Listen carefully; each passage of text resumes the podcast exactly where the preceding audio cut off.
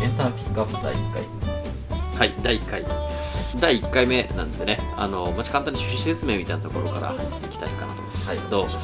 あの我々ねあの普段はちょっとまあ別の仕事をしているんですけど、まあ、それの余波というような形であー私はまあ映画とか、えーまあアニメとか小説、まあ、時にビジネス本なんかをよく見たりしてては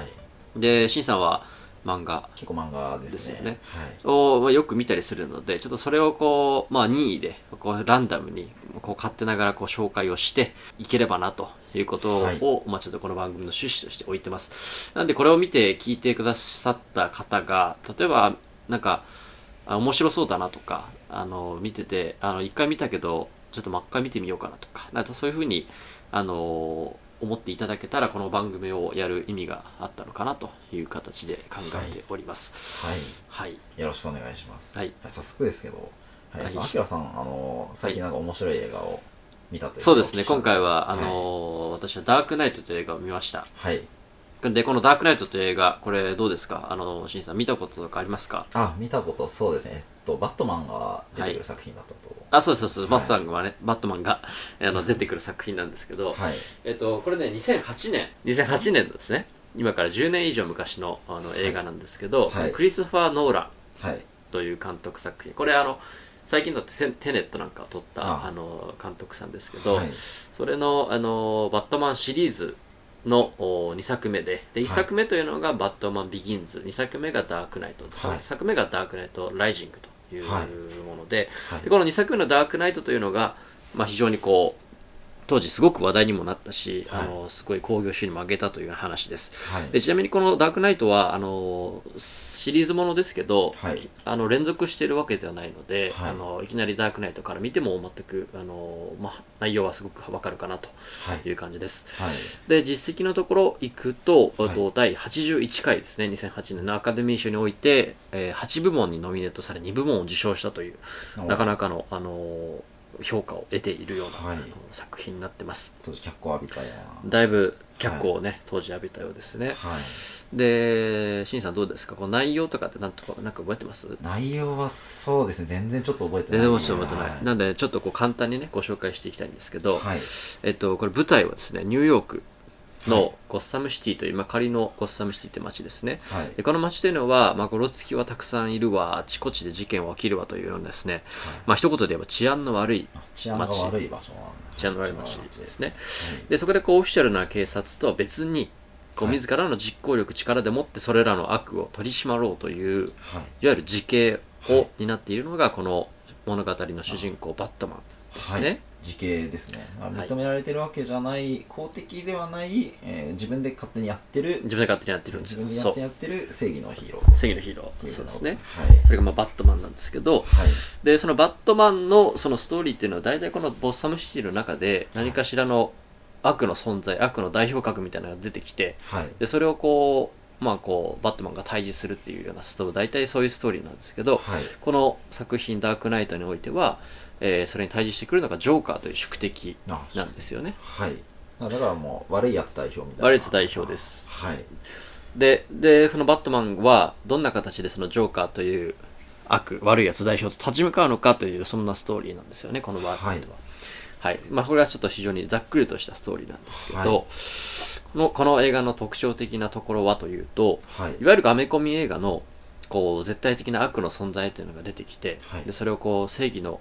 力で、えー倒すという、まあ、かいわゆる完全懲悪の世界とは微妙に違うという点にあるとはあはあ思ってます、まあ簡単にその完全な正義対完全な悪とは言えないところがあるそうそうそうそれということなんですねに加えて他の要素があるんじゃないかなとほうほうほほいうことではいあのもちろんねそのストーリー展開の面白さとか、はいバットマンジョーカーそれからそれらのその、はい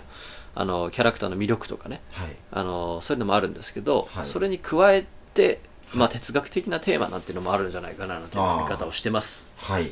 でそれ何かというと注目すべきとしところとして、はいそのバットマンの宿敵ジョーカーの飛行の目的は何かって話で、なんで悪いことをするのかっていうなぜ悪いのかとするのかで悪いことっていうのは、例えばそのジョーカーっていうのは悪いものいろんなものを壊したりとかね、ほうほうほうえーまあ、罪のない人を脅したりとか、はいえー場合によってはそういう人たちを殺害したりとかっていうこともあるんですけど悪いですねも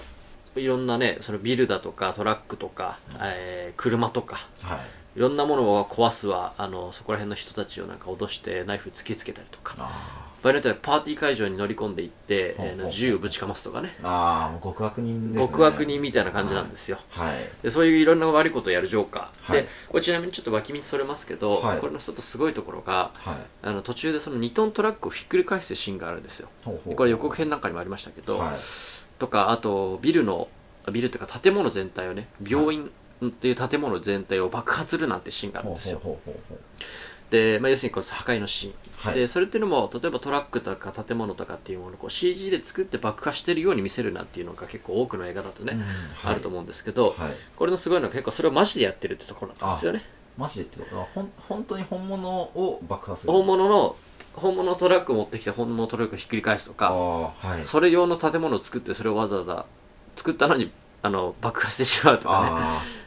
ーへねーでその爆破してる様子をあはいあの現場でカメラで撮ってるというようなへ形ーあなんでジョーカーはド派手に悪いことやるけどそのド派手にやる悪いことは本当にド派手にやってる本当にド派手にやってるっていうあー感じですよねすごいですねはい大迫力です大迫力なんですよで、はいこれは結構あの、まあ、すごいところなのかななんて思ったりします、あーはいでちなみにこれで言うとちょっとテネットもね最近のあったテネットもああ、はいのオペラ会場っていうのがさ冒頭のシーンでありましたけどあーはいオペラ会場をテロのねあのはい組織が襲うなんてシーンがありましたけど、はいそこで最終的にこう爆破するなんてところもあるんですけどそれもあのあどうやら本気でやってるみたいであすれねもオペラハウスでっかいのそのままで本当にでっかいオペラハウスをマジでぶっ壊してるっていうあースケールが違いますスケールが違ううすごいよくやりますねほんので、まあ、ちょっとそういう観点でまた見てみると、はいあこれ本気でやってんならすごいなっていう形の見方ができるかなって監督の本気度が伺えるえーそうですねはいそんな感じなんですけどちょっと、はいじゃあ本題に戻りましょうかはいということで、じゃあその目的そういうねジョーカーがいろんないろんなもの壊したりとかなんだりとかするはい目的が何かってことを考えてみると、はいそこには実は共通点っていうのがあります、共通点はい、でこのジョーカーという男はまあ名誉が欲しいとかうん地位が欲しいとかいうわけでもないし、うんお金が欲しいってわけでもないほうほうほうでそれを裏裏付けるシーンなんかもあるんですよはいでジョーカーがそのいろんなお金をパクってきたお金をこう山積みにしてそれにガソリンをかけて火つけるってシーンもあるんですけどはいだからお金が欲しいわけとかではないほうほうじゃじゃあその飛行の目的は何かというと、はいこれは人間が持つ良心に訴えかけているっていうところにあるの両かなと親に訴えかけるはい良心に訴えかけるはいで、まあ、一般的な話としてアメコミ映画のまあよくある形としてはこう正義が悪を倒すというのがよくある形としてありましたで多くの場合、悪の存在がいてそれをこう市民をなんかを一般市民なんかを脅かしていってうんでそこにこうヒーロー的な存在というのが現れてその悪を征伐するんだっていうのが、うんうんまあ、よくあるアメコミ映画の流れですよねこれスパイダーマンでもキャプテンアメリカでもそうですけど、うんうんうんはいただここであのこの映画の問題提起としているところとしてははいえーこちら正義のためだからといって、はいその悪をじゃあ殺害するところまで行ってその命を絶つうんうんうんことをしてもいいのかどうかとか、うんうんまあ、例えばですけどその悪を懲らしめたうんうんうんうん一発ポンと殴ったでその結果悪というのは一時的にはひるむけどうんうんうん時間の経過とともにその悪がまた動き出してしまいますよね、うんうんうんうんうん場合によってはそれは強化されてしまうかもしれない、うんうんやっぱそういうところがあるんですよねうんはいなんで、まあ、悪っていうのは排除するべきだけど、うんその悪を排除することに対する良心の呵責みたいなのが、えー人間の心にはあってうんうんうんで人間はその本当の欲望というのをその良心によってえー制御しているなんてことがこの映画の中で語られているんじゃないかと、はいはい、うんでこれはやっぱり我々の日常生活の中においてもそうですよねうん例えば殴って、ね、やりたいぐらいの相手がいてもなかなかうん殴るとこまでいけないとか、はいえーまあ、怒りたい人がいてもなかなかねあの相手もって怒れないとかはいそういうようなことがあるかもしれない、はいでやっぱりそこにはこう良心という心のブレーキというのが働いているはいんじゃないかなとうんでやっぱりこのあの映画の中でもあのジョーカーというのはうこうん正義を振りか、ま、振りかざすそういうバットマンに対してうんその良心に訴えかけて、うんえーまあ、悪を排除することへの挑戦をを突きつけているという、まあ、心理的な戦いというのが、この映画の中におけるもう一つの見どころうんうんうんなんじゃないでしょうかということですね。非常にそうですね難しい話難しい話なんですよ実際ね。にだからその悪い人がいてはい、で本当に悪い人殺しちゃうとでも自分も悪い、うんそのなっちゃうそうそうそうそうそうでも一方でその悪い人をう、んまあ本当に排除しようとさあのただ注意するとかうんちょっと懲らし懲らしめるぐらいだと、うんまあ、いいくらでもその立ち直ってきちゃうだそかうら本当に悪を倒すためにはもう殺すぐらい極論殺すぐらいまで極論いかないといけないはいだから悪を本当に潰すためには殺さないといけない殺しちゃうと自分も悪になっちゃう、はいそこそうするとじゃあ何が正義なのか正義のあり方っていうふうなとそこうなろんでですよねそれがどうなってるのっていうそういうテーマを突きつけてくるそういうことですねそういでうふうそにこの中のその何が正義なのかっていうところに対する答えは多分語られてないというかうん簡単には多分出ないところですそうですねこれ非常に深い非常に深い難しい問題になってくるのかそうなんですではいこういうこのお話しした内容を、まあ、的確に表現しているシーンがあってはいあのバットマンっていうのはこうバイクに乗るんですよね、うんうんうんでバイクに乗って、えっとその道路のその道の先に、えーはいジョーカーがポツンと立っているはいでそのジョーカーは「ヒットミー」って言って、うんうんえー私を殺せとうんあのなんだっけあえっと引き殺せ引き殺せとはい引き殺せっていう風にね、あの言ってるシーンがあるんですけど、なかなか、えーばえっと、バットマンはそのジョ近づいていくけど、なかなか引き殺すというところまではいけなかった。ただから殺しちゃうと自分が悪になっちゃそうう、殺しちゃうと自分が悪になってしまうと。はいえーまあ、そういうような、実はすごく複雑な構造というのがこの映画の中に含まれているというので、はいまあ、その正義って何だろうとか、うんえー悪って何だろうみたいな、ちょっとね、まあ、そういうような、あの見方はいもできるんじゃないかなというのがこの映画の、はいえーポイントだと思います。はい